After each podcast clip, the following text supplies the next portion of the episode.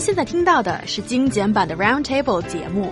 想收听并下载一小时完整节目，请关注我们的微信公众账号 EZFM Roundtable，然后发送关键词“完整版”获取下载方式，或者直接下载轻松调频 App。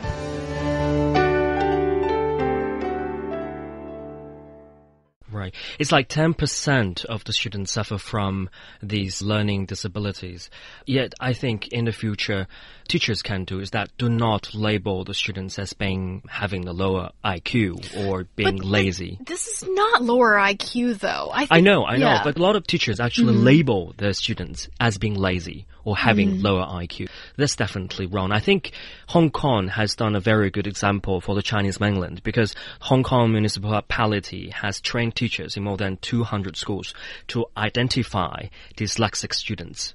Once they have been identified, they can be sent to, you know, special training programs. And as He Yang has mentioned, they can be salvaged totally. Intervention is quite important because if the problem is identified in the first two years of the elementary school, almost 90% of these reading and writing problems could be solved completely. However, as you grow older, the success rate will be dropping as well. So I think intervention, well, identification is very important, and um, strengthening of the schooling system is also very important. Yeah.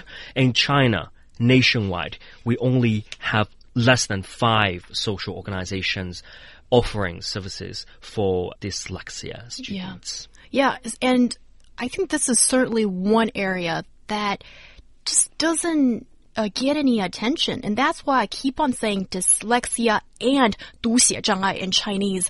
I want everybody to know about this, as I think this is something we can learn a lot from uh, foreign experiences. It's just I can't believe me saying this, but a couple of years ago, I used to think that dyslexia only exists in English because I've only seen studies and thorough discussion of this topic in English, and I simply thought this has nothing to do with Chinese, when actually there is simply just no awareness as such. And apparently, the timely convention is really important. That, according to experts, they say the best time to intervene is before the age of 12. So, yeah, like Luo Yu said earlier, this needs the expertise and the patience of teachers. That sometimes these kids, they're not being lazy. They're not just messing around. That they are trying to tell you or they don't know how to tell you that I'm sorry. I simply don't get this the way you're teaching me. And I'm having a problem, but I don't realize this is a disorder. And parents need to realize this too, so you can give your kid a helping hand in that kind of situation too. Yeah, it sounds like uh, maybe a test. Uh, not a test to like tell if they're like a test to tell how they learn. Because uh, a test to tell how they learn at a young age, it sounds like you can better fit them in classes that will be able to teach them and get them out of this funk. So they'll become part of that 90% that do fix this problem. But you know, I'd take it to another level.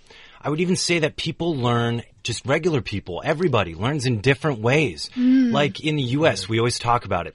There's audio people that like to hear things, like listening is, to lectures is how they learn. There's other people that have to like write it down. They have to ac- actually have to engage and do something while they're listening to this information for them to retain it.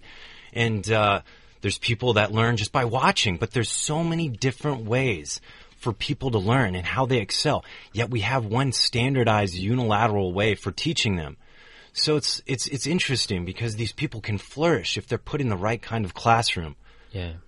I do agree because people should have diversified growth patterns. And according to some of the researchers from Yale University, Sally Shaywitz and Bernard Shaywitz, they argue in their joint research that people with dyslexia tend to be more creative. And um, also, they say youngsters' reading skills could be improved through proper training techniques and tools. That's no wonder probably maybe Albert Einstein or Steve Jobs have captured their parents or teachers' attention and then they got proper training.